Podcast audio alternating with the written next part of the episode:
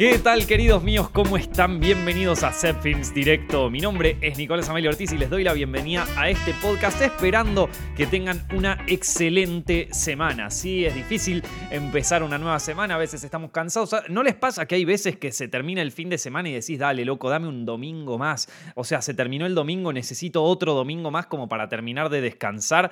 A mí a veces eso me pasa, pero bueno, no importa, loco, no importa. Esta semana quizás nos las tomamos un poco más con calma, porque si estamos estamos tan cansados, quizás también es porque o no nos tomamos la semana anterior con calma, o no dormimos bien, cosa que a mí a veces también me pasa. O sea, pueden ser miles de razones. Esperemos que esta semana la puedan empezar espectacular y en lo posible también con un poquito más de calma. ¿Se acuerdan que la semana pasada les pedí, eh, va, no les pedí, les dije que si tenían ganas de contactarse con este podcast lo podían hacer a través de nuestro mail personal del podcast que es directo Bueno, llegaron muchos muchísimos mails. La verdad que no me esperaba eso. Y te digo, fue una gran idea lo de los mails, porque pedir por redes sociales es cierto, la gente te escupe preguntas, te escupe eh, comentarios así directamente, no lo piensa demasiado, te los manda así y vos jodete. Pero acá, en esto, lo del mail fue espectacular, loco. Lo del mail fue espectacular. Sí que tuvimos que hacer un poco de moderación porque llegaron un montón de preguntas y también llegaron un montón de cosas de spam y también llegaron un montón de virus, esto básicamente.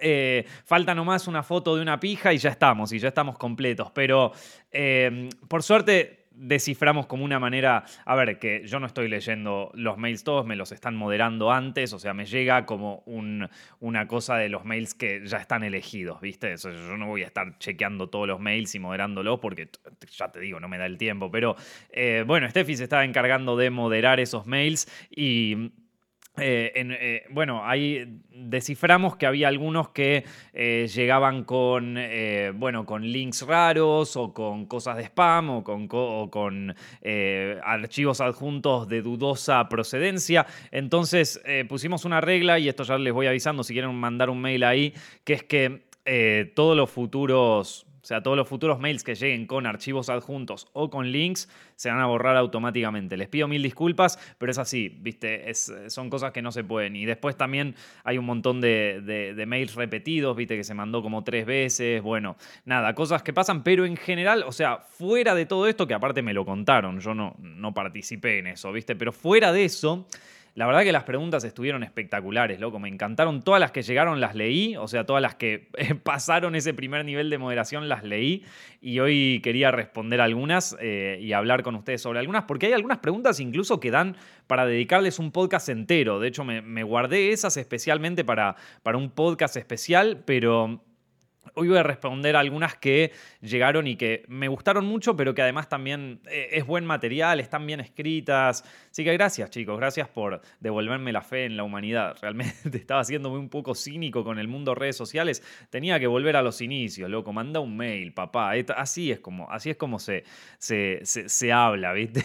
en fin.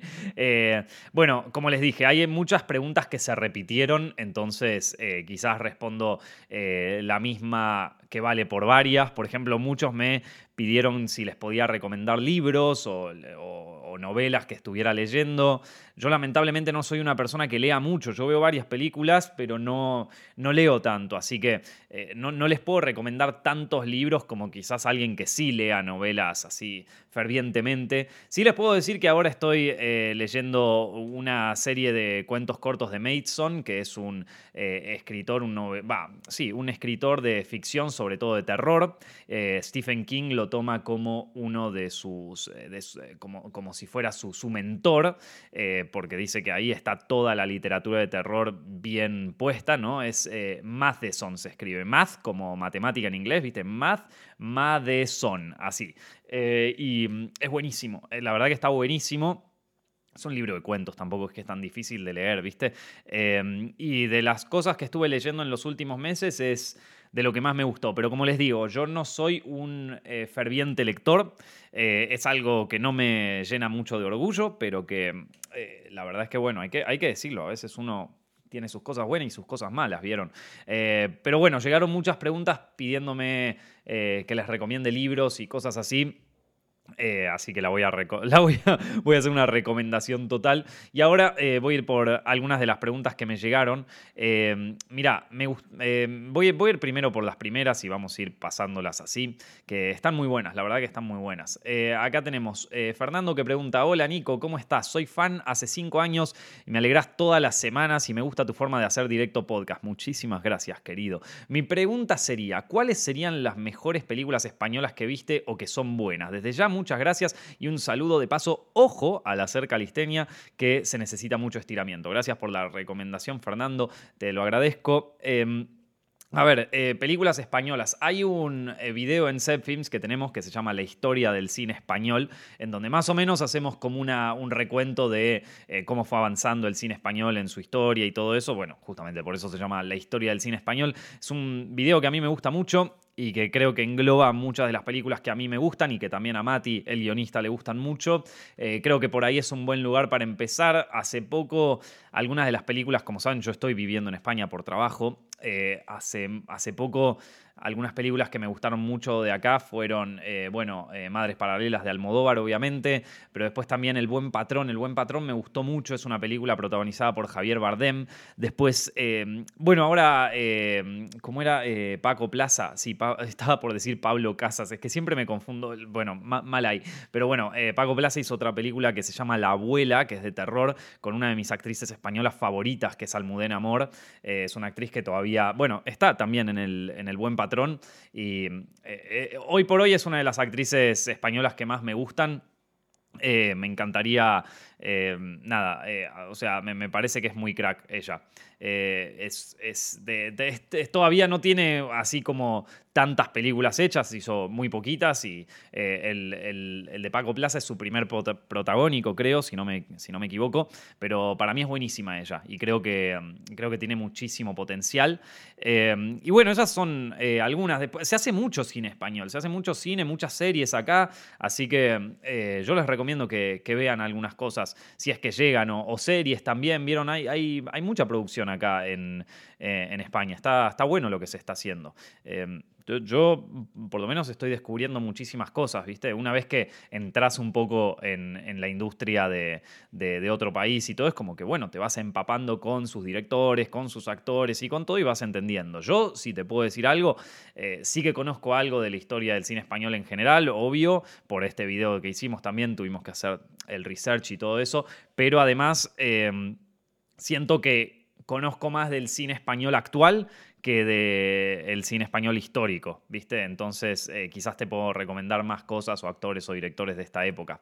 En fin, eh, otra pregunta me la hace Karen y esto quiero decir una cosa, eh, Films Directo es un podcast que se oye en su mayoría por hombres. Eh, no es algo que me ponga precisamente orgulloso, pero bueno, vamos los pibes. Sin embargo, llegaron muchas, muchas preguntas de parte de mujeres. Así que gracias, chicas. Gracias por, por ponerle onda, ¿vieron? O sea, te pido cosas, banda, son lo más. Son lo más. Entre ellas Karen, que dice: Tengo mucho hype de ver la película Everything Everywhere All at Once. Y hace poco leí un Twitter de que las funciones de esta peli están llenas y está teniendo muy buenos comentarios de la crítica. Además, se me hace esas rarezas a la que solo a24 le apuesta. ¿Tenés una opinión al respecto? Si la viste o tienes expectativa, alguna opinión, me gustaría mucho escucharla. Ven que están buenas las preguntas por mail. O sea, llegan con buena onda, eh, me cuentan un poquito más. Son lo más, loco. Prefiero mil veces esto que una red social.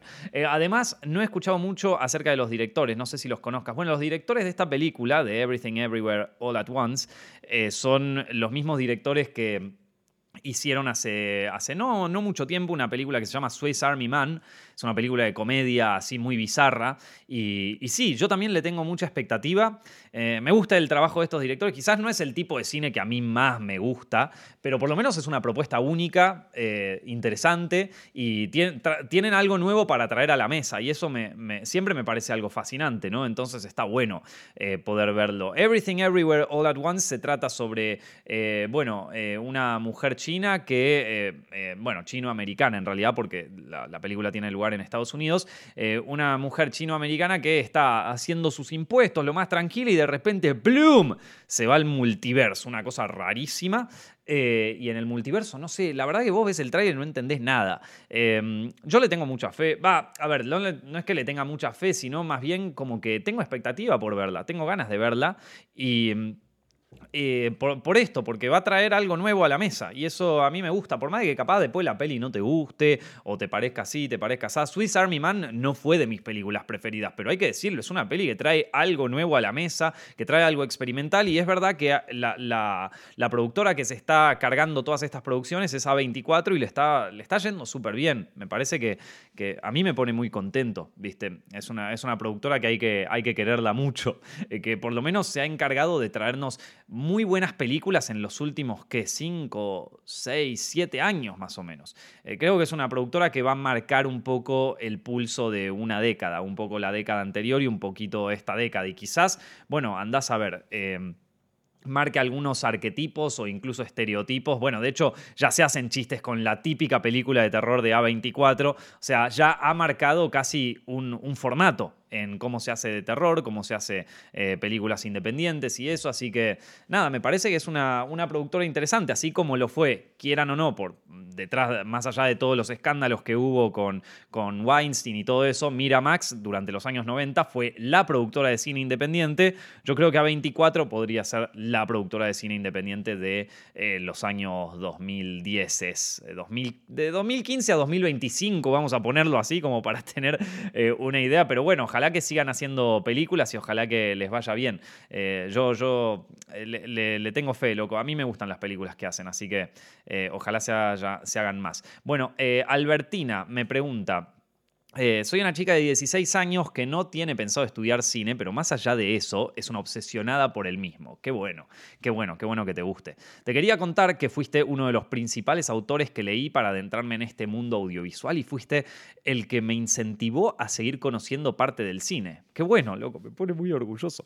Eh, por un lado, te quería agradecer por eso y por la constancia y dedicación que le tenés al podcast. Quizás para vos es una boludez, pero a mí me ha ahorrado muchas noches malas. Bueno, me alegro, me alegro. Es la idea de este podcast, que eh, relajemos un poco, ¿viste? Por eso no hay guion en este podcast como sí quizás lo hay en Set Films Directo. Me parecía necesario contarte mi experiencia, ya que todos sabemos mucho de vos, pero vos no sabés mucho de nosotros. Gracias, es por esto que abrí esta casilla.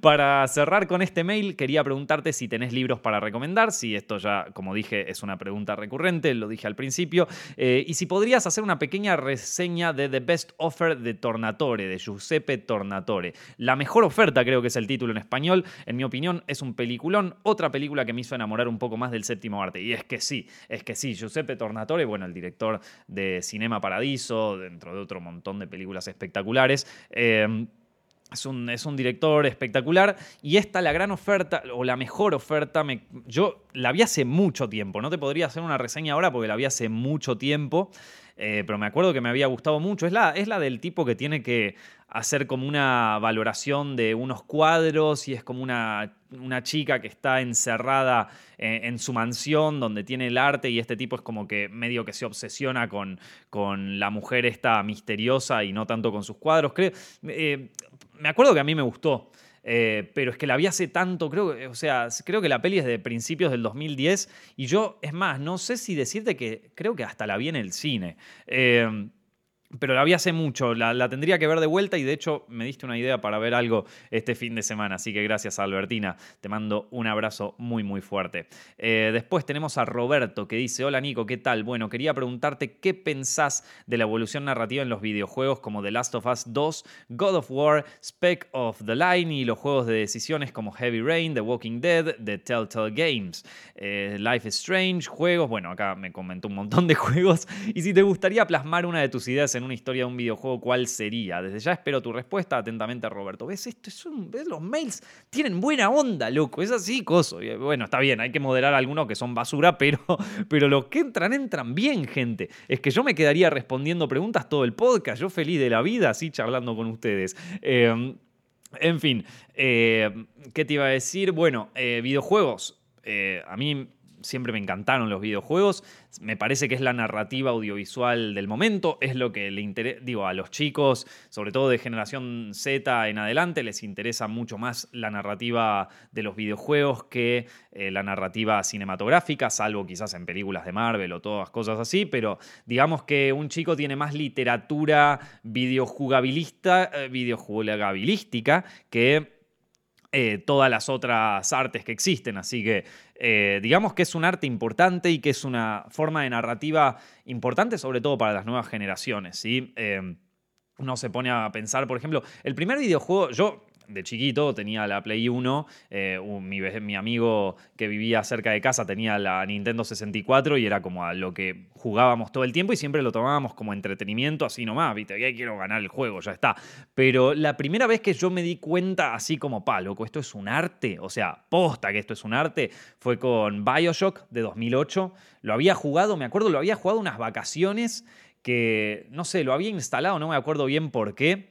Eh, creo que fue porque tenía la Mac, eh, tenía una laptop eh, Mac, no me acuerdo si era una MacBook Pro, bueno, alguna de esas, la tenía una MacBook y me acuerdo que el Bioshock era uno de los pocos juegos que te venían en el App Store para descargar en aquel momento, o sea que funcionaban en Mac. Yo les recuerdo a muchos que antes en Mac casi no había juegos, era imposible, ¿no? Y el Bioshock era uno de los pocos, entonces lo, tenía instalado para jugarlo algún día, ¿viste? Eh, también tenía instalado el GTA San Andreas que, había salido en aquel momento disponible para Mac, pero bueno... Em, la cuestión es que eh, tenía descargado el Bioshock eh, en la computadora y un día allá donde nos habíamos ido de vacaciones, creo que con mi hermana y mi, y mi, viejo, no me acuerdo. Bueno, la cuestión es que ese lugar donde nos fuimos de vacaciones, resulta que la semana que nos fuimos de vacaciones hubo lluvia torrencial durante 3, 4 días. ¿Qué hice yo? Me puse a jugar al Bioshock y ahí descubrí, loco, o sea, me quedé horas jugando ese juego, creo que lo gané en esas mismas vacaciones.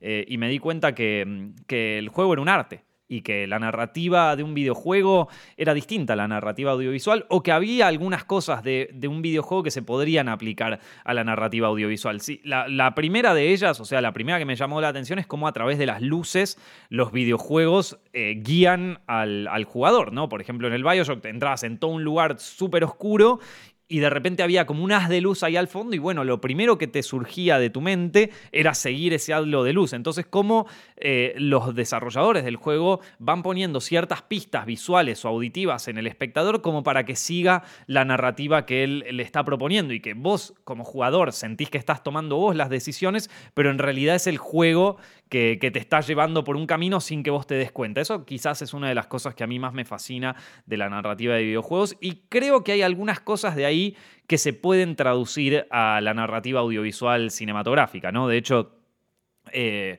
Virgen, que fue un cortometraje que yo dirigí en 2017.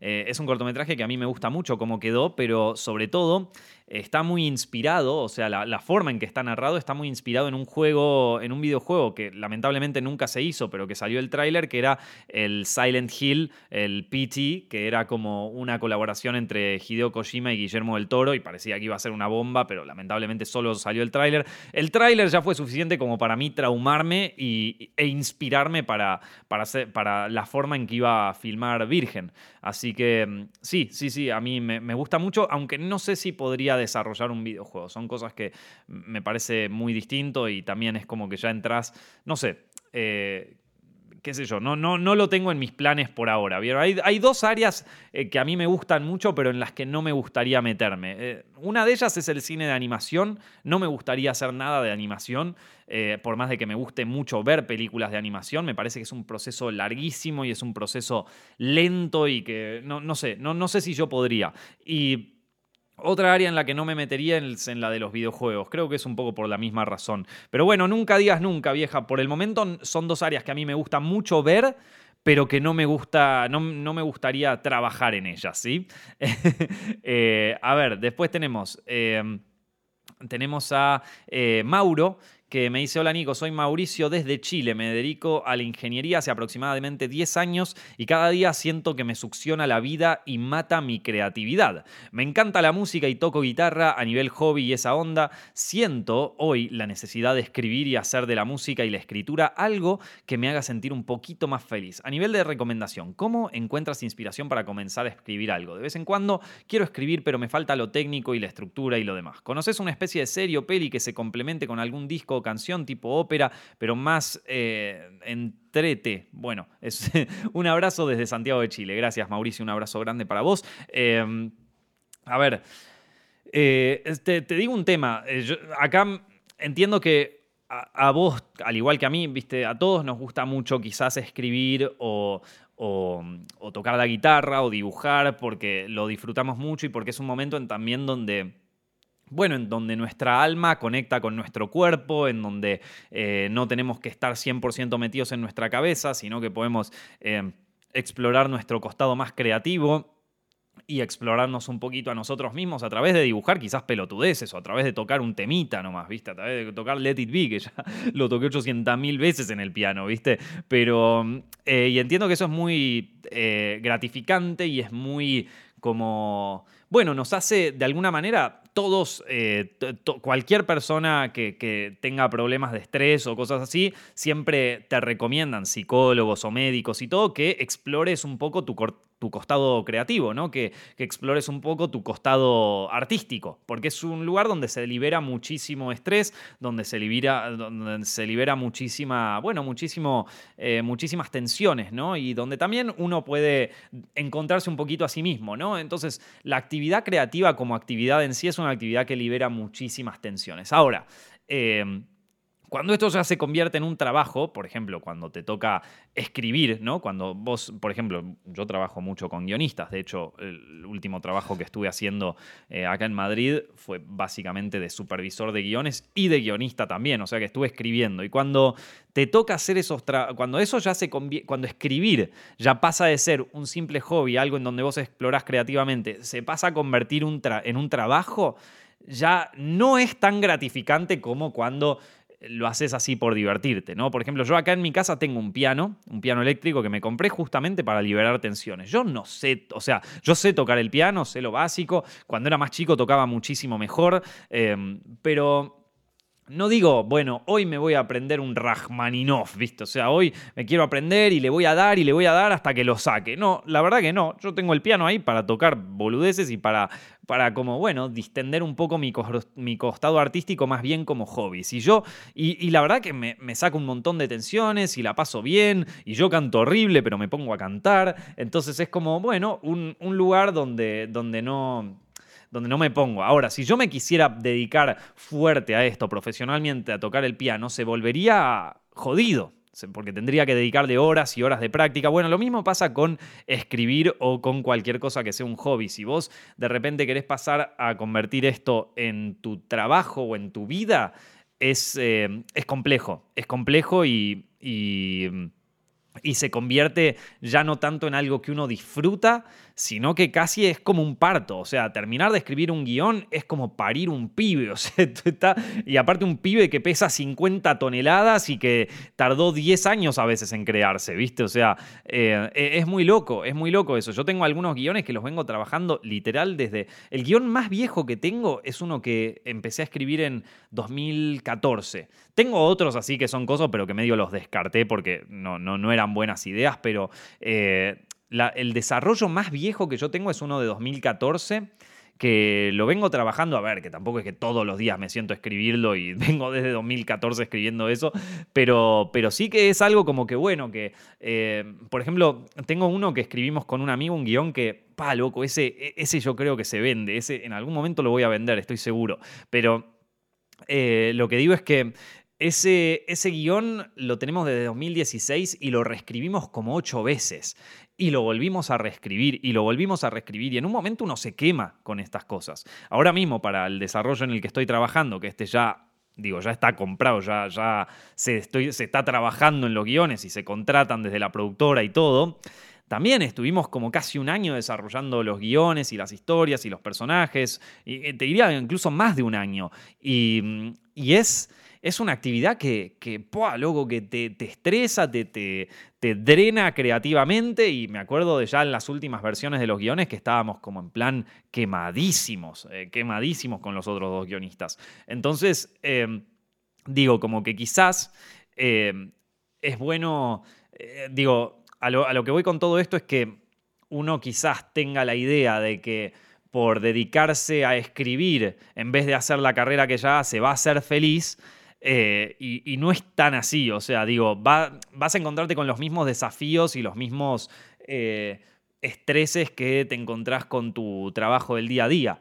Eh, entonces, y aparte también conseguir trabajo como guionista o conseguir trabajo como escritor, o lograr vender tu guion o lograr vender tu novela o lo que sea, eh, o encontrar una audiencia, vieron para los que escriben en Wattpad, por ejemplo, encontrar una audiencia, es, difícil, es, una tarea difícil y también va a involucrar cierto estrés y es muy probable que lo primero que escribas no sea tan tan bueno, eh, así como, digo, la, primera película, el primer cortometraje que hice yo es una cagada, ¿viste? yo le tengo mucho cariño porque eh, fue de alguna manera si, no lo hacía, no, no, estaría hoy donde estoy. O sea, tenía que, tenía que hacer esas pruebas audiovisuales para poder avanzar en mi carrera para descubrir cuáles eran los errores y mejorar sobre ellos. Entonces, muy probable que lo primero que uno escriba no sea una obra maestra, ¿vieron?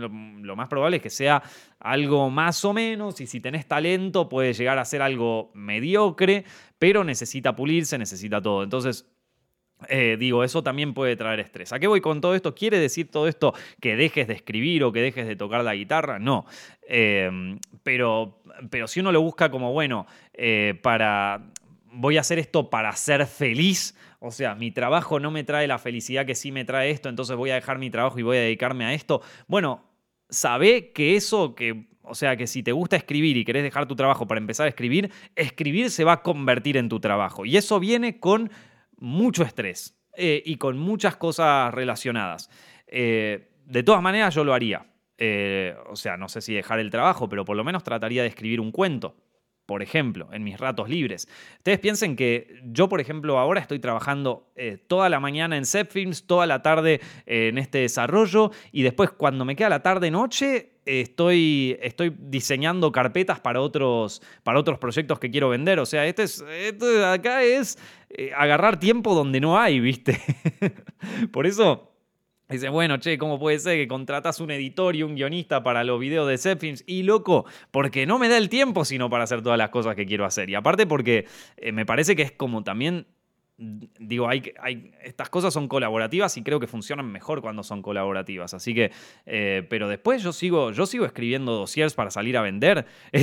O sea, y es así, loco, y es así, y, quizás eh, en, vez de dejar, en vez de hacer algo tan radical como dejar tu trabajo y empezar a dedicarte a escribir, quizás en tu, cuando volvés del trabajo, saca energía de donde no la hay y, y un cuentito, un cuento que, no sea tan largo, viste, una cosa así tranqui, empezá a desarrollar conflictos y todo eso, y, bueno, quizás ahí encontrás... Eh, encontrás eh, algo de, bueno, de, esta exploración del, costado creativo y también, digo, también te puedes empezar a tomar un poco más en serio el tema de la escritura, creo que eso es importante. Eh, nada, creo que esta pregunta terminé...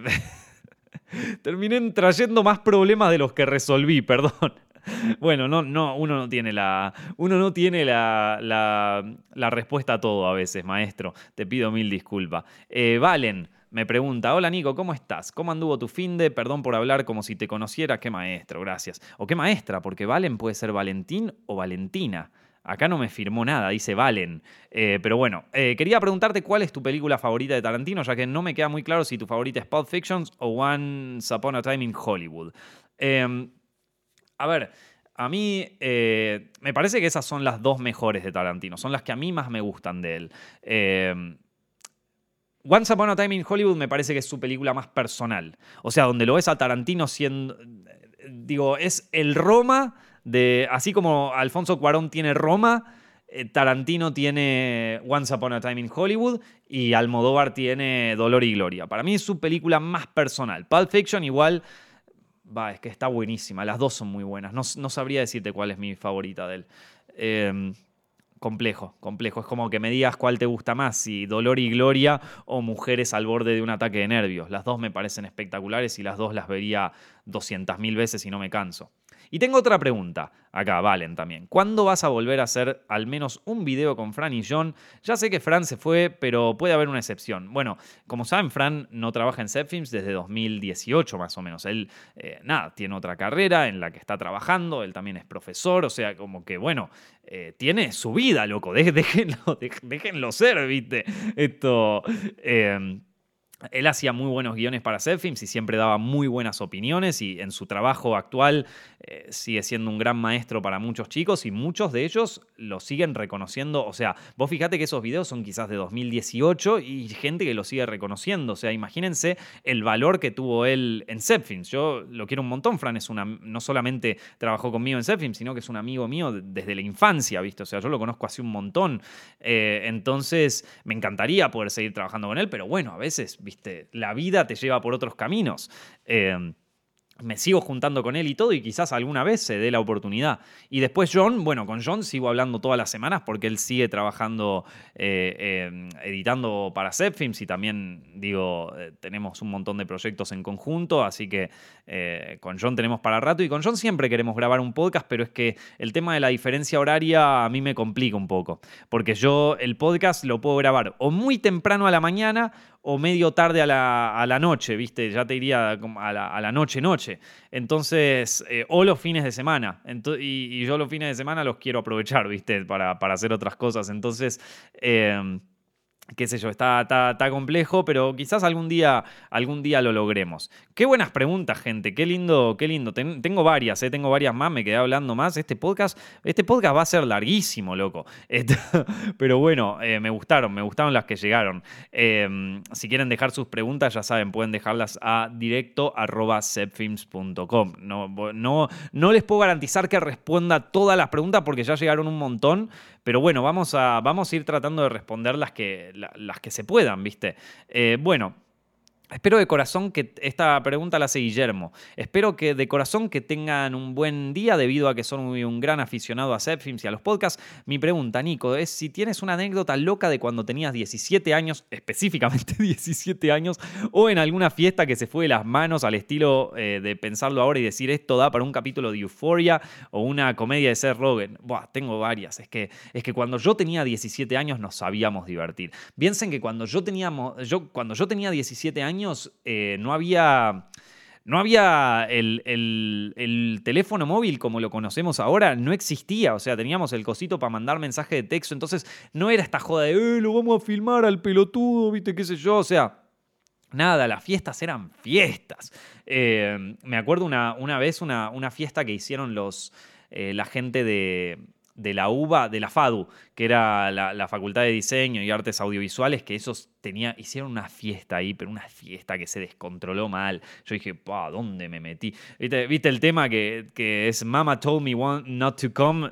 el, tema este, mamá me dijo que no venga. Eh, bueno, eh, era, era así, ¿eh? o sea, eh, fue, fue, una fiesta rarísima. Ahí, aparte era en, la misma, en la misma facultad, o sea, fue, tremendo. Esto no tenía 17, pero creo que fue cuando tenía 18, 19, también muy divertido. Y después, nada, fiestas que se salieron de control un montón.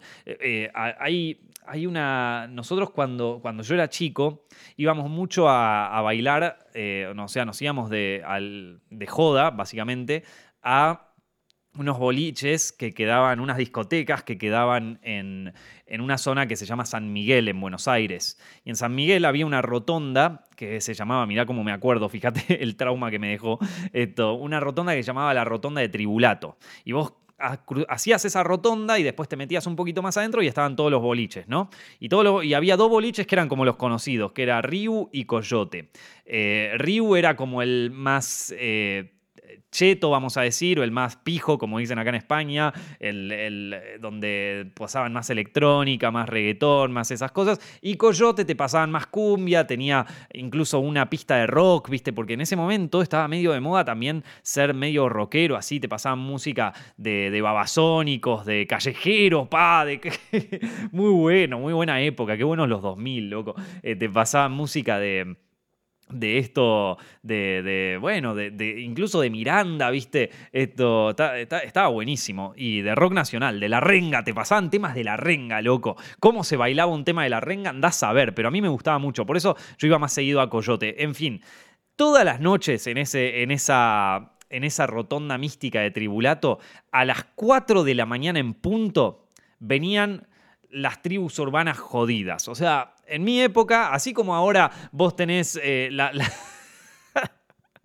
no voy a decir este chiste, no voy a decir este chiste porque me cancelan. Pero bueno, así como hoy tenés ciertas tribus urbanas entre los adolescentes y coso, en mi época, cuando yo era chico, eh, teníamos tribus urbanas como los góticos, eh, los, los emos, los floggers, bueno, nada, estaban todas las tribus urbanas conocidas y después había algunas tribus urbanas que eran un poquito más heavy, como por ejemplo los skinheads, que eran básicamente los neonazis, que hoy también hay neonazis, pero bueno, en ese momento tipo te, podías encontrar uno en la calle, ¿entendés? Y era muy loco porque no los veías en internet, en cosas, quizás había algún neonazi, por ejemplo, en mi barrio, eh, en donde yo vivía, ah, sabíamos que en tal barrera, o sea, en, tal barrera, en tal vía del tren, en una de las barreras se juntaban los skinheads a fumar, a tomar algo, y era tipo, por esa barrera no cruces la vía, porque ya sabías la que se te venía. Entonces, eh, nada, los o sea, los veías en la calle, los veías caminando, era tipo American History X, no sé si vieron esa película, bueno, una cosa así. Eh, hoy los ves más en internet y decís, ¿dónde está este personaje? ¿Dónde se encuentra esta, esta muchedumbre extraña? Pero bueno, ahí nosotros sabíamos que en ciertos lugares estaban los skinheads, ¿viste? Y ojo.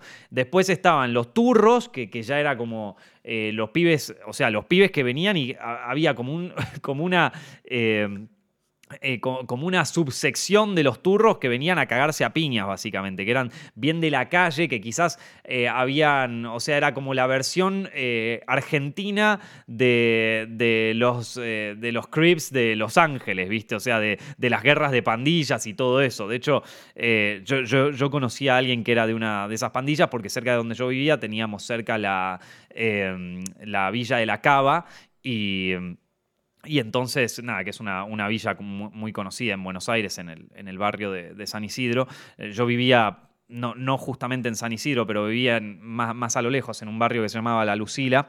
Y, y, estaba, y estábamos cerca de ahí, capaz que, viste, ibas a jugar al básquet o alguna cosa así, y te terminabas juntando. Y bueno, uno de los chicos que estaba ahí estaba como medio en una pandilla, no sé bien qué habrá sido de su vida. Creo que, creo que ahora está trabajando y todo bien. Esto, bueno, nada, la cuestión es que eh, ¿qué, es lo que pasa? Bueno, em, en, en, esta rotonda de Tribulato a las 4 en punto de la mañana se juntaban para cagarse a palos los skinheads, los, eh, los, eh, las pandillas, esta, los, la pandilla del barrio, vamos a ponerle, eh, y bueno, y todo lo que después, todas las tribus urbanas violentas se juntaban en esa rotonda a cagarse a palos a las 4 de la mañana en punto, y vos lo podías ver cómo llegaban, ¿viste? Entonces nosotros sabíamos que a las 4 de la mañana teníamos que volver, ¿viste? Teníamos que tomar el bondi e irnos a la mierda, el colectivo, ¿no? Entonces, claro, se ponía picante esa zona a la noche. De hecho, eh, salían programas en televisión, viste, qué sé yo, en Telefe o en,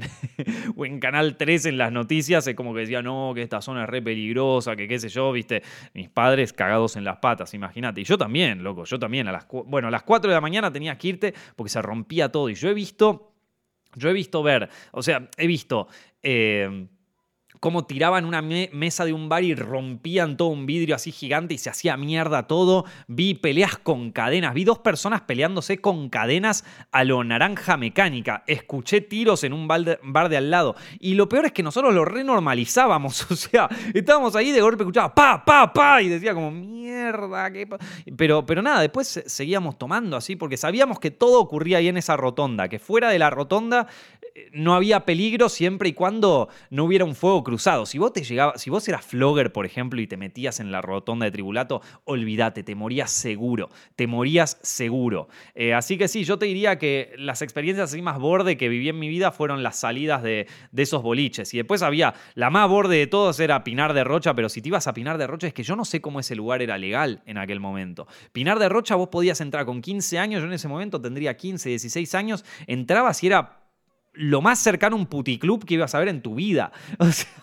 era tremendo, venía, había noches de strippers y de, y de cosas, y, yo tenía 15, 16. Me vas a decir, Nico, pero qué sé yo, fuiste víctima. No, bueno, nos chupaba un huevo, ¿viste? Nos chupaba un huevo, literalmente. Em, por eso te digo, quizás eh, fue, una, fue una mejor época para ser joven, más allá de todos los peligros que involucraba. Eh, te divertías, te divertías porque tenías real aventuras. O sea, me acuerdo de correr porque nos perseguían unos pibes, unos pibes que nos empezaron a perseguir en una cuadra y correr con un amigo, pero correr desaforados porque se nos venía la banda encima, ¿viste? Lo de los skinheads en el barrio, era toda una... Era yo te digo, se puede hacer una peli de eso. O sea, se puede hacer una, una peli o contar una historia de eso. fue una época muy, muy violenta, muy violenta. Fue justo, justo después de la crisis del 2001, ¿viste? Y eh, y nada, fueron del 2003 al 2008, 2009, creo que fue una época muy, muy violenta en Argentina. Eh, y que como adolescente yo la, la, viví. También fue una época muy divertida. Eh, a mí me, me, divirtió mucho crecer en esa época, descubrí mucho el rock nacional, viste, con las bandas que te digo, con Los Redondos, con o sea, nada, una, época que a mí me gustó que, en ese momento capaz que no la vivía con el total de las felicidades, porque, porque bueno, porque no nos gustaba el reggaetón, no nos gustaba las cosas que estaban de moda en aquel momento, pero sí que encontramos eh, los placeres en cosas, en cosas simples, ¿viste? ¿Qué sé yo?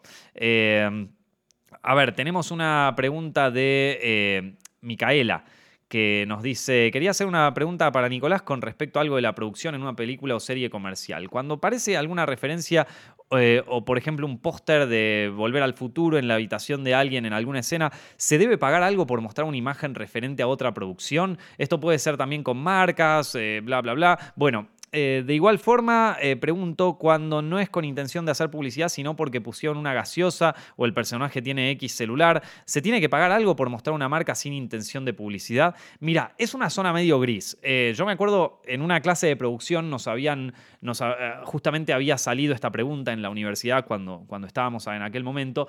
Técnicamente te pueden hacer quilombo, pero la mayoría no lo hace. Digo, si tu personaje tiene una computadora, ¿cuál va a ser? ¿Una Mac o una PC? ¿Viste? Y si se ve el loguito de la manzana, no pasa nada, nadie te va a decir nada. De hecho, a mí, por ejemplo, me pasa, yo muchas como Apple no hace publicidades, o sea, no te presta computadoras ni nada para hacer, para hacer eh, tu película o qué sé yo. Quizás en producciones gigantes de Hollywood sí, pero en general eh, no, no te las presta. Pero entonces muchos le tapan el loguito, cosas así. Y yo antes pensaba que era para evitar temas de derechos de autor, pero en realidad también es para evitar temas de publicidad. Y a mí me parece algo tan cutre, o sea, me parece que queda tan, tan mal. Eh, o sea, mostrala, ¿qué, ¿qué importa? Si todos saben cómo es. O sea, todos saben lo que está escondiendo esa pegatina, ¿no? No, no jodamos, ¿viste? Eh, me parece algo malísimo. Pero bueno, la cuestión es que había surgido esta pregunta porque, eh, claro, lo que nos decía es que muchas veces eh, las marcas, vos le, o sea, que a veces es mejor pedir perdón que permiso, ¿viste? Que vos quizás te vas para una marca para que te, para que te patrocine un coso y la marca te dice, no solo no te lo vamos a patrocinar, o sea, no te vamos a dar guita para que aparezca nuestro producto, sino que te prohibimos utilizarlo porque, no sé, nos parece que esta... Eh, que esta película no tiene nada que ver con el branding de nuestro producto o que lo que estás haciendo no tiene nada que ver. Así que, pero no, salvo que sea algo muy, muy, muy, muy evidente, eh, no, está, en un, está como en un vacío legal. Lo que sí está en, un tema así de, donde sí te pueden demandar y todo es si vos usás material de una película para tu película. Por ejemplo, hay un personaje que está viendo en la tele Volver al Futuro, ¿no? Por darte ese ejemplo, está viendo Volver al Futuro en la tele y se ve una partecita de Volver al Futuro, bueno, eso ahí sí tenés que pagarle los derechos a Coso porque estás mostrando la imagen de la película y bueno, bla, bla, bla. Es una historia complicada, jurídica. Te recomiendo que le preguntes esto a un abogado y no a mí, pero pero bueno, es como una zona gris. Hay cosas que se pueden hacer y cosas que no tanto y cosas que vas viendo, ¿viste? Eh, Fabricio pregunta, primero me gustaría decir que soy un eh, fan desde hace años del canal, me alegro muchísimo, gracias. Sus videos y el podcast me parecen geniales. Mi pregunta sería, ¿qué libros le recomendarías a un cinéfilo? Ah, bueno, esto para tener más criterio para criticar o apreciar una película. En otras palabras, para saber realmente ver una película. Esta me la guardé porque pide libros muy específicos para crítica de cine. Em, yo creo que primero, que antes de eh, entrar en el mundo de cómo analizar una película, hay que entender un poco lo que es el lenguaje audiovisual, lo más básico. Hay que entender un poco cómo es que se hace una película. O sea, eh, por ejemplo, yo creo que uno para, para, poder analizar bien una escena de una película tiene que saber, por ejemplo, qué lentes se utilizaron, ¿no? Porque un lente eh, el, lente de una cámara que vos utilizás en cada escena puede ayudarte muchísimo a la narrativa, ¿no? Está el, típico efecto vértigo, que ese efecto es un juego que se hace con el zoom del lente de la cámara. Eh, y para lograr este, esta ilusión de, que el personaje tiene vértigo, ¿no? Entonces, eh, yo siento que una cosa que hay que saber antes de empezar a, ponernos a analizar fuerte una película o algo así, es entender un poco de cómo se crea el lenguaje audiovisual. Hay que entender un poquito de cómo funcionan los lentes, básicamente, ¿viste? No sé, que es un lente angular, que es un lente cerrado, que es un lente más abierto. Eh, hay que entender también de, profundidad de campo, por ejemplo. Si vos eh, estás analizando una escena de una película y no sabes lo que es la profundidad de campo, entonces quizás no entiendas por qué el director utilizó determinada profundidad de campo en ciertos planos. Por ejemplo, en Citizen Kane de Orson Welles, ¿no? es, la, es, la, típica que te hacen en, la clase de dirección, ¿no? Vos ves Citizen Kane y ves una, una ventana donde está el chiquito jugando y después eh, la cámara eh, se, hacia, se va hacia atrás y muestra a los padres que están medio preocupados. Entonces... Em, que esa le hacen la parodia en, Los Simpsons, ¿no? Que está el señor Burns jugando en la nieve y después la cámara va hacia atrás y los padres, toma, te lo regalamos al pibe. Bueno, en Citizen Kane, en ese lugar se está usando una, una profundidad de campo bastante, eh, eh, bastante lejana, ¿no? Que se puede ver casi todo en foco. ¿Por qué? Porque es importante que vos veas al niño jugando al mismo tiempo que ves a los padres eh, preocupados por él. Y es quizás una de las primeras películas en donde se utiliza una profundidad de campo tan lejana eh, eh, en vez de una profundidad de campo chiquita en donde tenés solo a un personaje en foco, ¿viste? Em, lo mismo el, hecho de usar un lente más angular. Y esas cosas son importantes entenderlas, ¿viste? Porque, porque creo que te dan más riqueza para poder analizar mejor la película, ¿vieron?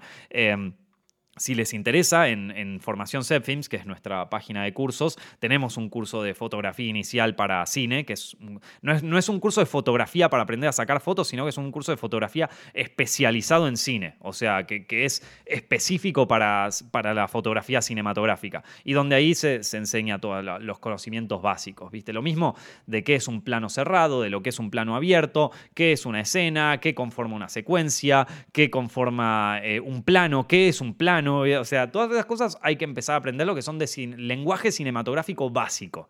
Em, me, parece eso antes de empezar a leer libros sobre análisis, sobre semiótica de la imagen, sobre cosas que están muy buenos. Yo soy muy delesiano, ¿no? Hay un, hay un, eh, hay un eh, escritor de semiótica de la imagen que se llama Gilles Deleuze, que en realidad es un semiólogo. Eh, bueno, es un filósofo también, ¿no? Y Gilles Deleuze, este francés de los años 80, tiene, tiene un, dos libros que te dan mucho en la universidad, que se llama La imagen tiempo y la imagen movimiento, que para mí son eh, dos libros canónicos de semiótica de la imagen y me fascinan y, yo creo que son los que, o sea, yo me considero delesiano en ese sentido con, eh, con un análisis también, al, que también le meto análisis historicista. Yo soy muy historicista en, cuando me pongo a analizar una película. Eh, o sea, que pongo sobre todo énfasis en el contexto histórico del que se hizo la película, además del análisis, etc. Em, si yo te tengo que decir de qué manera me gusta analizar las películas, creo que es desde ahí. Pero, pero a ver que hay un montón de, de formas de analizar una película, hay un montón de, de, criterios para utilizar y me parece que lo primero, primero, primero, primero de todo, incluso antes de leer a alguien como Deleuze, que aparte escribe de una manera rarísima, tener que leerlo como 200 veces para entenderlo, me parece que... Eh, hay que aprender del lenguaje cinematográfico básico, ¿viste? De lo, de, lo, más simple. Hay que empezar por lo simple. Em, bueno, eh, sigo con. Ta, ta, ta, pa, que venimos, venimos on fire, gente. Em, eh, Ronnie, Ronnie, creo que es Ronnie. Ah, no, Rocío, ahí está Rocío, pasa que el, mail decía Ronnie. Bueno, eh, hola Nico, ¿cómo estás? Espero que muy bien y tu estancia en España esté yendo genial. Gracias, por suerte está yendo muy bien. Eh, tenía varias preguntas para el podcast, pero para resumir, quería saber si estabas leyendo algún libro de momento. Me anoté, bueno, esto ya lo dije al principio del podcast, espero leerlo muy pronto. Ah, sí. Y después, esta es la, parte que me preguntó, también eh, si tenés algún documental interesante que me recomiendes. Como saben, yo estoy, yo veo la mayoría de los documentales que veo yo ahora están en YouTube. O sea, yo veo, a mí me gustan los documentales estos de 20 minutos que sube alguien eh, a YouTube. Hace poco vi uno de dos horas, de dos horas sobre cómo fue la evolución del meta en Yu-Gi-Oh! que como ustedes saben, yo colecciono las cartas de Yu-Gi-Oh! ya desde que soy chiquito. Y las tengo todavía guardadas y a veces me compro algunas nuevas, y que, pero es como para rememorar los viejos tiempos más que nada. Y, sacaron un video hace poco de dos horas que te explica todo el meta de Yu-Gi-Oh! cómo fue avanzando, los primeros sets que salieron, que a ver, son todas cosas que yo ya sé porque las viví, pero, pero estaba tan bueno ese documental, tan bueno, se, los recomiendo. Después había otro que vi que creo que el, título es, es algo así como el lado oscuro de Discord eh, The Dark Side of Discord en, inglés, y también es como una exploración de, del lado oscuro de Discord. Y después hay uno que es del lado oscuro de Roblox. Uf, ese es como un documental en, dos partes que está en YouTube. Eh, The Dark Side of Roblox. Está en inglés el, documental, pero ¡pua, loco! Que ese, esos son los documentales que yo vi y digo, pa, ¿por qué que, estas cosas tienen su lugar en YouTube? Y él lo consumo. A ver, que hay otros documentales en Netflix y en cosas que me gustan, pero si te tengo que ser honesto, los que más me gustan son los documentales que veo en YouTube. O sea, YouTube me recomienda así como esos documentales random. Y, me encantan. Después vi uno eh, también en, YouTube, también dura como una hora. Eh, de nuevo, viendo el tema de las cartas coleccionables y todo eso. Eh, vi uno que era sobre cómo eh, unos fondos de inversión se metieron en el mundo del coleccionismo de videojuegos vintage, vieron del Super Mario 64 y todo, como para inflar los precios, ¿sí? O sea, estos son fondos de inversión tipo gente de Wall Street que se vino y se compró eh, un montón de videojuegos de, de, vintage de, de, Nintendo 64 o de PlayStation y se armaron como una compañía de grading que lo que hace es revisar si el juego está en buenas condiciones, si tiene valor de colección y qué sé yo. Bueno, la armaron ellos mismos, son las mismas personas y que armaron como si yo te dijera el negocio del coleccionismo de videojuegos antiguos, ¿viste? Y que parece que estos tipos hicieron la misma estafa con eh, el coleccionismo de monedas antiguas y que básicamente son un fondo de, de inversión que buitrea en el mundo del coleccionismo, ¿viste? Y que así se inflaron todos los precios y que se fue todo al carajo. También buenísimo dura como una hora. Está, es que están muy buenos esos documentales. Es lo que más miro en YouTube. Documentales de una hora sobre ese tipo de pelotudeces. Eh, si vos me preguntás, son las cosas que a mí me gustan. Mm, en fin, eh, esto me lo pregunta Rocío. Gracias, Rocío. Un beso, un beso gigante. Pa, es que tenemos tantas preguntas. Llegaron tantas preguntas y como pueden ver, como pueden leer, son buenas. Son buenas preguntas. Creo que me voy a quedar leyendo leyendo algunas más. A ver, esto. Y ya fue, me quedo leyendo las que encuentre.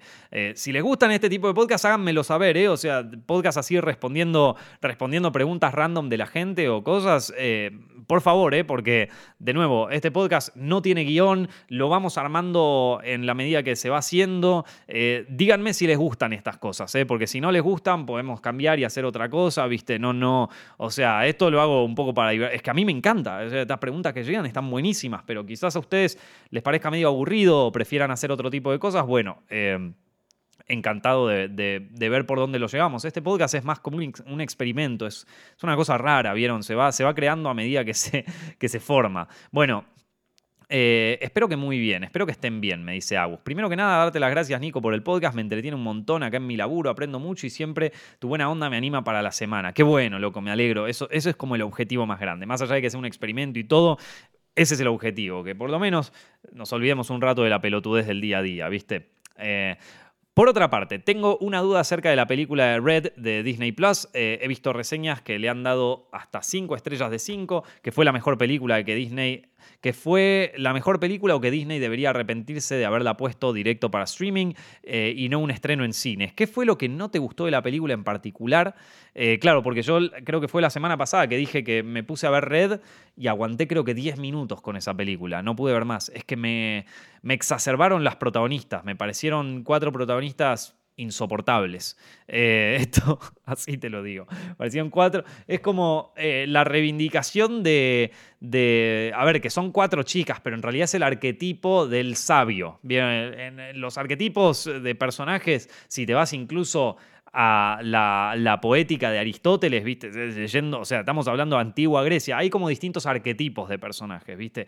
Y Vos tenés, a ver, otro personaje, el héroe, ¿viste? El héroe que es fuerte, que quizás no es el más inteligente, pero que es leal y que, eh, y que tiene sus valores bien claros y qué sé yo. Después tenés el, el personaje, no sé, del sabio, que el sabio es eh, normalmente un personaje que, tiene todo el intelecto por encima de todas las cosas y suele ser un personaje medio histérico, medio eh, como, como que, bueno, que, tiene el ego, tiene problemas de ego. después tenés el, el otro personaje, puede ser no sé, otro arquetipo de personaje puede ser eh, la... Bueno, eh, qué sé yo, hay un montón, ¿viste? Eh, pero el, personaje del sabio está bueno como para tener un contraste. Siempre está bueno tener un personaje que es como el sabio, vamos a decirlo así. o sea, el, personaje inteligente, pero con, con, cierto, con, ciertas manías, con ciertos problemas de ego.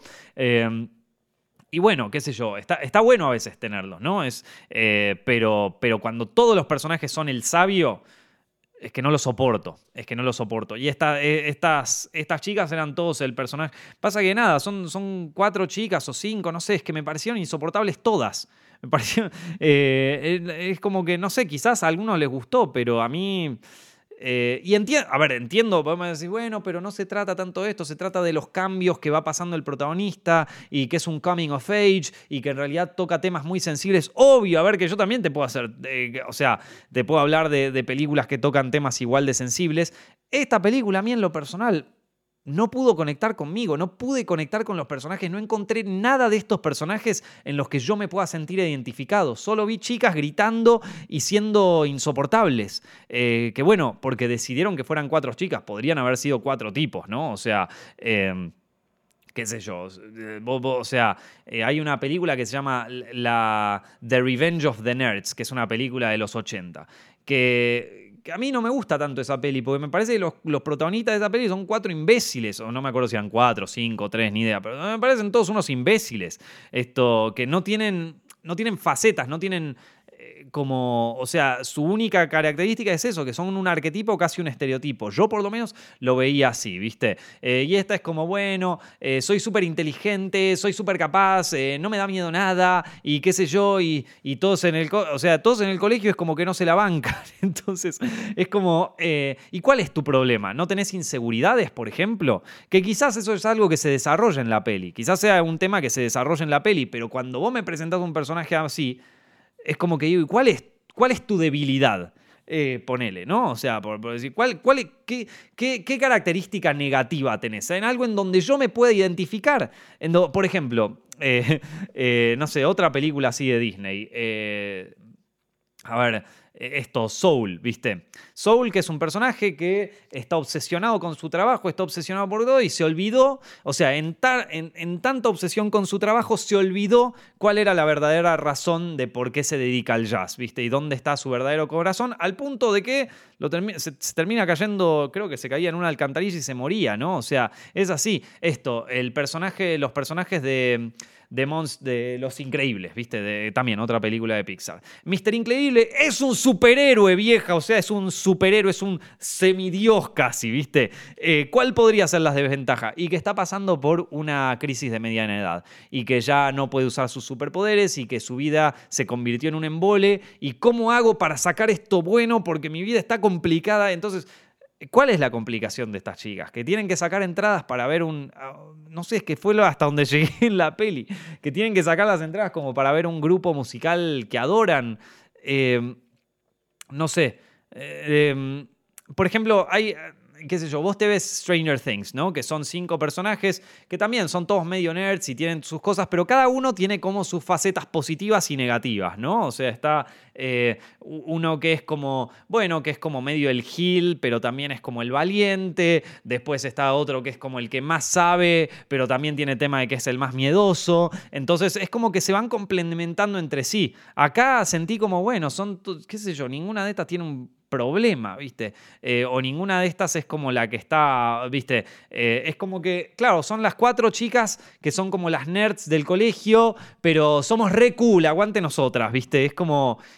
Mira, yo he sido uno de los, eh, de los nerds o de los como refugiados del colegio y y me sentía un gil. O sea, es como que, eh, eh, por más de que terminábamos diciendo, bueno, al final terminábamos aceptando nuestro, eh, nuestra personalidad distinta a la del colegio y en algún punto era algo que, que también nos daba cierto valor, fue todo un un proceso llegar a esa realización. A de, bueno, quizás en algunos lugares no encajás tan bien, pero mira, está todo este grupo de gente que no encaja, que, sí, que tenemos nuestras inseguridades y todo, pero, eh, pero bueno, nos podemos llevar bien, somos un grupo, eh, funcionamos así y, bueno, es lo que hay, pero es un proceso, ¿viste? Al principio es muy difícil llevar, eh, llevarte bien con la no aceptación de, del grupo, vamos a decir así. Eh, después te empieza a chupar un huevo, pero, pero es difícil llegar. Y yo creo que cualquier adolescente eh, pasa por esta situación. Te repito, vi 10 minutos de la película y me, y me aburrí. Eh, me aburrí porque no, no, no, conectaba con los personajes ni con sus cosas. Em, pero quizás más adelante en la película, si la veía un poquito más, entraba un poco esto en juego. No lo sé, puede ser. espero eh, quizás le pueda dar una, otra oportunidad, pero es que hay muchas cosas, ¿viste? Hay muchas películas y muchas series que están pasando y si realmente a los 10 minutos, una película de Disney, que, normalmente, a ver, por ejemplo, a mí Encanto no fue de mis películas preferidas, la verdad. Encanto no, es una de las películas que más me guste de, de, Disney, pero sin embargo, digo, la vi, entré desde el minuto uno desde el minuto uno, porque si hay algo que Disney sabe hacer bien es contar historias.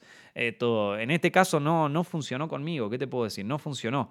Eh, y eso de que yo estaba esperando a ver una película que tuviera cierto ritmo, cierta velocidad, pero es que en este caso es como que parece que funciona en contra, ¿viste?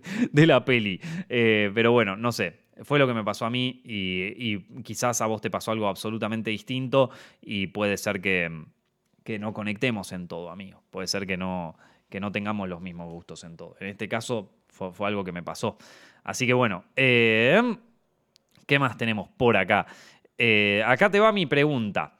Eh, me lo dice. ¿Quién? Ay, es que no tiene nombre este mail. Acá, Juan. Juan. Eh, el mensaje para Nico es el siguiente. Primero, me encantan los contenidos que haces fuera del cine, como estos podcasts que realmente son increíbles. Mis favoritos, por favor, seguí haciéndolos. Gracias, querido. Gracias. Muchísimas gracias. Son mi favorito y escucho varios programas en este formato. También disfrutaba mucho la narrativa de tus blogs. Gracias. los blogs ya los dejé de hacer porque eso sí, ya no me daba el tiempo. No tendría tiempo para hacer blogs ahora sí que fue una etapa muy divertida y experimental de YouTube que disfruté muchísimo. Por parte de un centennial, la pregunta es la siguiente. ¿Qué consejo darías para los primeros años de facultad, universidad? Bueno, eh, primero que nada les, tengo que decir a los, a los centennials que ustedes las recibieron jodida, porque muchos de ustedes empezaron la, universidad con el tema del COVID, entonces ya, ya empezás una universidad traumado. Eh, ¿Qué sé yo? Eh, yo no, sé si soy la mejor persona como para darte consejos en la universidad, porque yo dejé la universidad en primero o segundo año, no, en segundo año fue, eh, luego de, haber conseguido un trabajo, después de, después de pasar mi currículum por todo, por todo el país y esperar un año sin conseguir trabajo, cuando conseguí uno dije, bueno, ya está, se terminó la facultad, yo me meto en esto porque no sé si después tendré otra cosa. No sé si fue la mejor idea, pero, pero de todas maneras, bueno, es, un poco el camino que decidí hacer. Yo, yo nunca fui una persona muy, muy académica. Eh, a ver, depende qué estés trabajando, o sea, en qué universidad estés empezando, ¿no? No es lo mismo empezar a estudiar ingeniería o abogacía que empezar a estudiar cine, son dos carreras distintas. Em, yo creo que, es, un gran momento para conocer gente nueva, es un gran momento para, para conocerse a uno mismo. Eh, la universidad o la facultad te dan la oportunidad de hacer medio un reset, viste, en tu, en tu vida. Eh, si vos eras de una manera en el colegio, ahora podés probar ser algo distinto. O sea, yo, sé que esto suena medio como caretearla, ¿no? Pero, eh, qué sé yo, en la facultad nadie te va a juzgar si te gustan, qué sé yo, cuando yo era chico me, gustaba el anime, viste, ponele. A mí en el colegio decía, ah, este otaku puto, viste, así, qué sé yo. Y bueno, loco era la que me tocaba porque el colegio eran todos unos giles, pero en la universidad nadie te va a juzgar por esas cosas. Entonces quizás le puedes dar un, giro a, tu personalidad y descubrirte un poco mejor a vos mismo sin tener que, sin tener que sufrir las presiones de, tu colegio, ¿no? O sea, de tu gente. Quizás la universidad se convierte en otro microcosmos en donde va a haber nuevas presiones y en donde también te sientas un poco enjaulado en el microcosmos universitario. Pero, pero es un buen lugar para hacer amigos, es un buen lugar para, para aprovechar ese, ese periodo donde estás pasando de ser un adolescente a ser eh, un hombre o a ser una mujer o a ser un, lo que vos quieras. Esto... Eh, pero bueno, lo, que digo es que es como una, un periodo de transición que a mí me parece muy copado. Eh, yo lo viví con... Por lo menos te puedo decir que lo viví mucho mejor que la secundaria. No lo extraño porque es un momento de mucha ansiedad también. Eh, pero bueno, eh, te voy a decir algo que escuché hace poco que me pareció clave. porque yo tenía... digo, sufrí mucha ansiedad cuando estaba en la universidad porque es como que decía, es que no, es que no voy a tener futuro, es que tengo que conseguir un trabajo ya, y es que si no hago un corto ahora, después no sé si lo voy a poder hacer, y cuando tenga 30 años ya mi vida se desapareció, y es como que me, era me metía mucha presión innecesaria a mí mismo, y, bueno, em, tuvo sus consecuencias, ¿no? O sea, digo, la, ansiedad, las cosas que vienen después, pero... Eh, ah, el otro día escuché no me acuerdo dónde, un tipo que decía, eh, sobreestimamos lo que podemos hacer en un año y subestimamos lo que podemos hacer en una década. Y a mí, me, te digo, me abrió los ojos eso, en el sentido de que nosotros a veces cuando nos hacemos propuestas para el año, cuando decimos, pa, es que este año tengo que dirigir un corto porque si no lo dirijo, es como que estamos sobreestimando todo lo que podemos hacer en un año y termina el año y decimos, ay, todo lo que quería hacer y no conseguí, qué sé yo y subestimamos todo lo que podemos hacer en una década. O sea, en 10 años, yo me pongo a pensar en todas las cosas que hice en 10 años, y fueron un montón. Fueron un montón y creo que si vos también te pones a pensar en las cosas que hiciste en los últimos 10 años, mierda, son una banda, son una banda. Eh, y, no, y, subestimamos eso, subestimamos de lo que fuimos capaces de hacer en todo, ese tiempo. Entonces, eh, quizás está bueno no pensar tanto en, uy, es que este año tengo que hacer esto, en que este año tengo que hacer, sino también pensar un poco más a largo plazo, ¿viste? Y, también una cosa que te quiero decir, que para mí es el consejo más importante que a mí me tendrían que haber dado, es, cuando cumplís 30 años, no se te acaba la vida, no se termina la joda. A los 30 años, vos no solamente tenés la misma energía que a los 20, yo siento que tengo la misma energía que a los 20, pero además tengo guita. O sea, es como tengo un trabajo, tengo estabilidad económica, eh, cosas que no tenía en su momento cuando era, cuando era más joven eh, y, que, y que bueno, que me permiten hacer proyectos quizás más grandes o probar cosas eh, más jugadas. Así que nada, son cosas que, que me parece que, hay que pensar, ¿no? O sea, a los 30 no se te termina la carrera, maestro. Sea, a los 30, a los 30 vos incluso puedes arrancar una carrera nueva desde cero.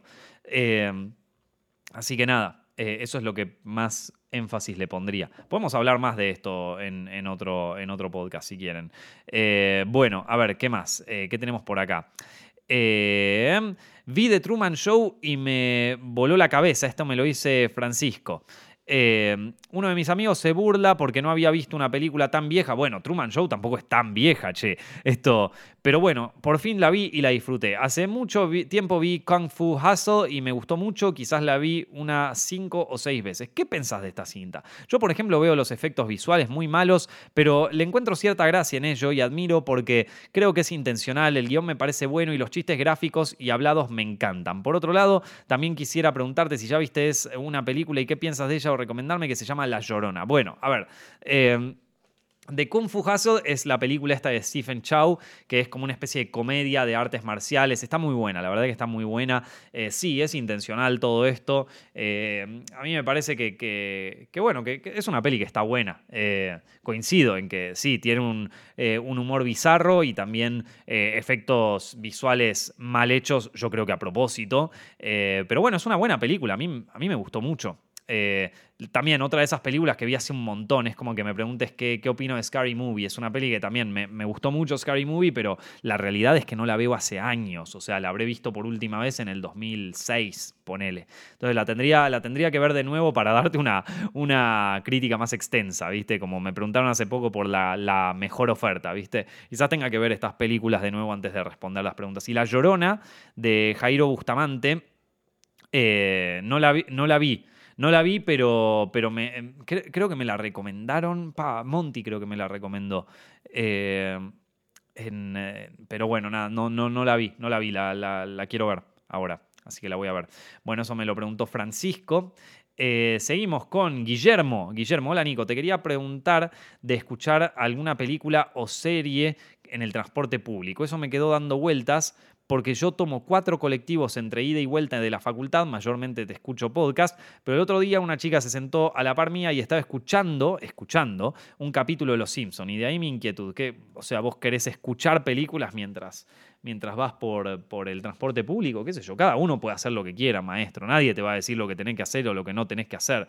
Eh, yo me acuerdo que siempre hay una, discusión entre los cinéfilos, no, que una película se tiene que ver en la mejor pantalla posible y si no es en la mejor pantalla, entonces no la estás viendo, ¿viste? Y la realidad es que yo me puedo poner en modo pedante y decirte eso y decirte, no, es que si vos querés ver la película esta, la tenés que ver con un monitor 4K y la tenés que ver con una, eh, sí o sí la tenés que ver con un sistema surround en tu casa, porque claro, yo ya tengo guita y puedo comprarme todas esas mierdas y, puedo tener una experiencia cinematográfica en mi hogar. Esto que mucha gente no, no, no puede tener, ¿viste? Y es, es como un poco elitista y al pedo me parece a mí un poco eso, ¿no? De decir como la verdadera experiencia cinematográfica es en una, en una sala de cine en una pantalla de...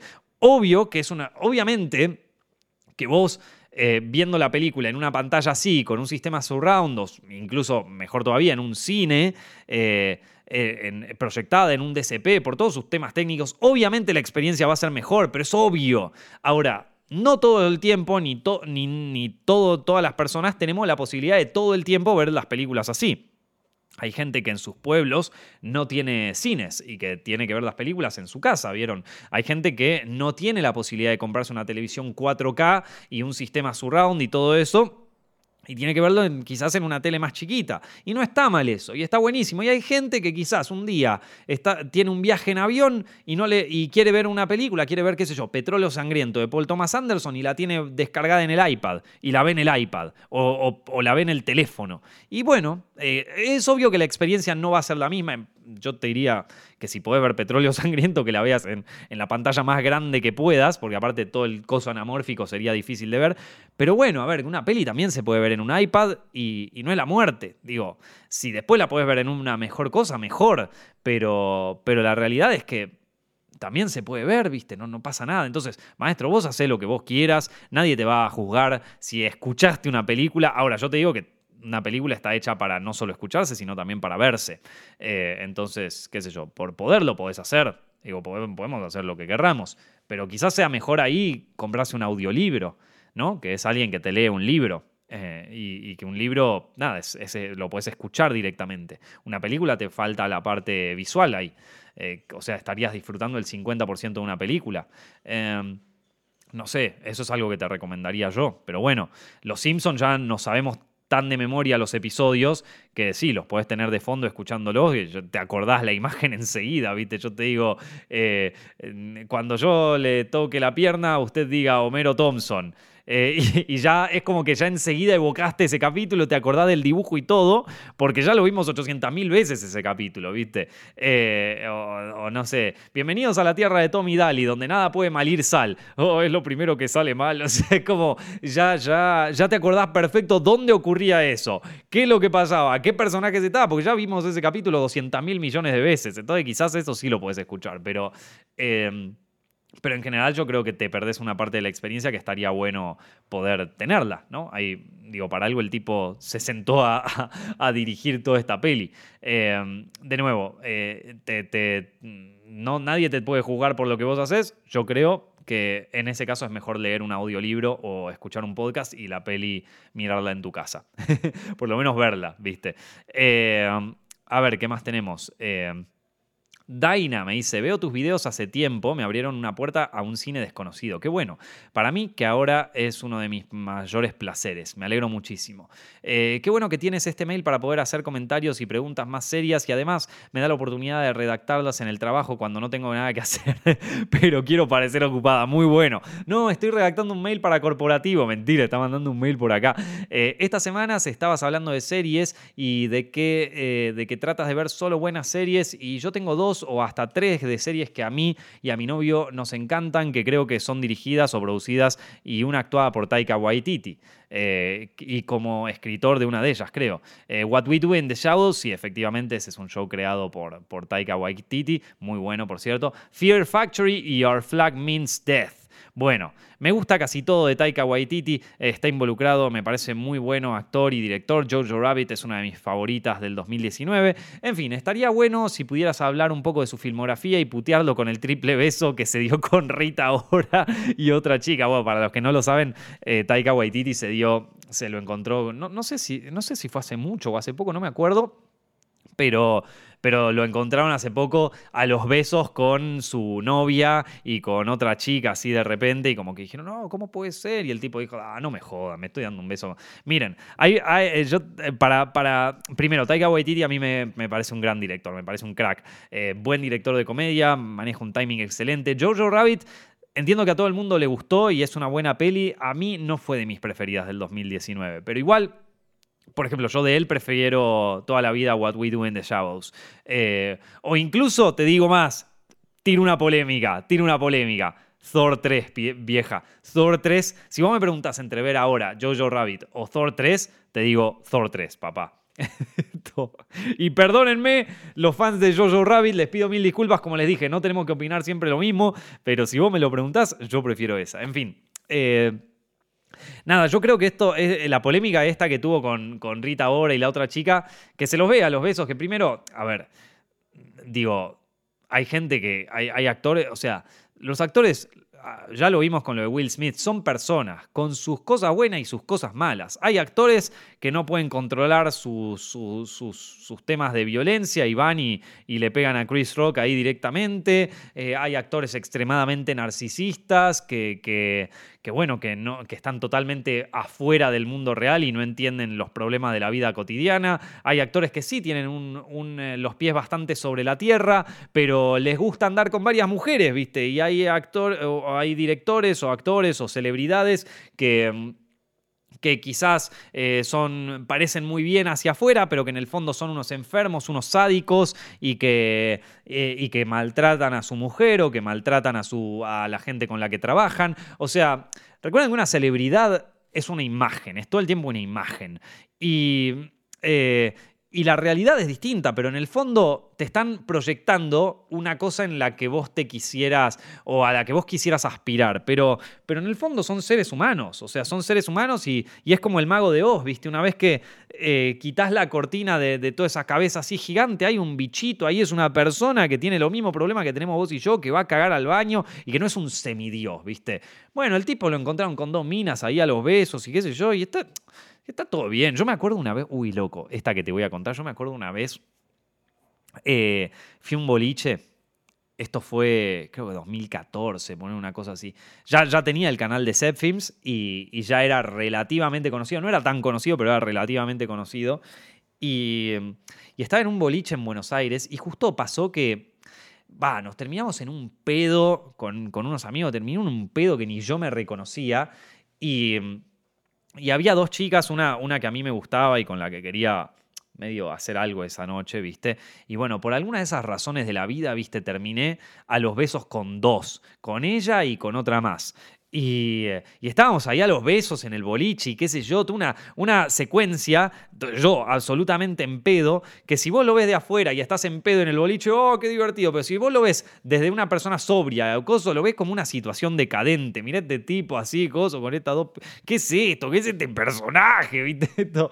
Eh, y sí, yo era ese personaje, esto te voy a decir, estaba en pedo con dos chicas al lado, yo la estaba pasando bien, la verdad, esto, pero pero soy consciente de que, era, de que si vos lo mirabas de afuera y vos veías, o sea, qué sé yo, veías videos de Zepfilms y qué sé yo, decís, pero este señor, que, que, yo lo veo y que hace los videos y todo, pero que, que resultó ser así, ¿qué pasó? ¿Viste? Sí, sí, entiendo que es chocante, pero bueno, viste, una noche en pedo, tampoco es la muerte, vieja. Y bueno, justamente mientras estaba ahí, de pronto aparece un chabón que me saluda así de la nada y me dice, che, loco, yo sigo el canal y sé yo, yo estaba como, no, vieja, qué paja. Por suerte, eh, por suerte no era una época en donde estaban los teléfonos así tan, eh, viste, tan metidos Viste, ahora, ahora la gente ve eso y dice, saca el teléfono y empieza a filmar como un, como un enfermo, porque, no sé por qué, ¿viste? Acá, mira este pelotudo, está besándose con dos chicas, qué horror.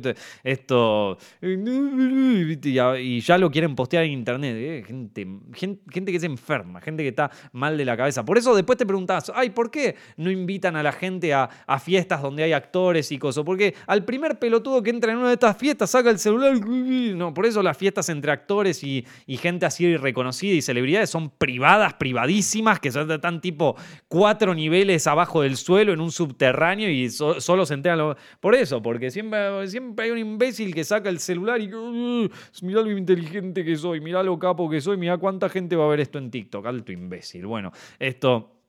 Nada, la cuestión es que en aquel momento no, no, no se sacó fotos, nos cagamos de risa, le dije, uh, loco, perdóname, pero estoy en un pedo que ni me reconozco.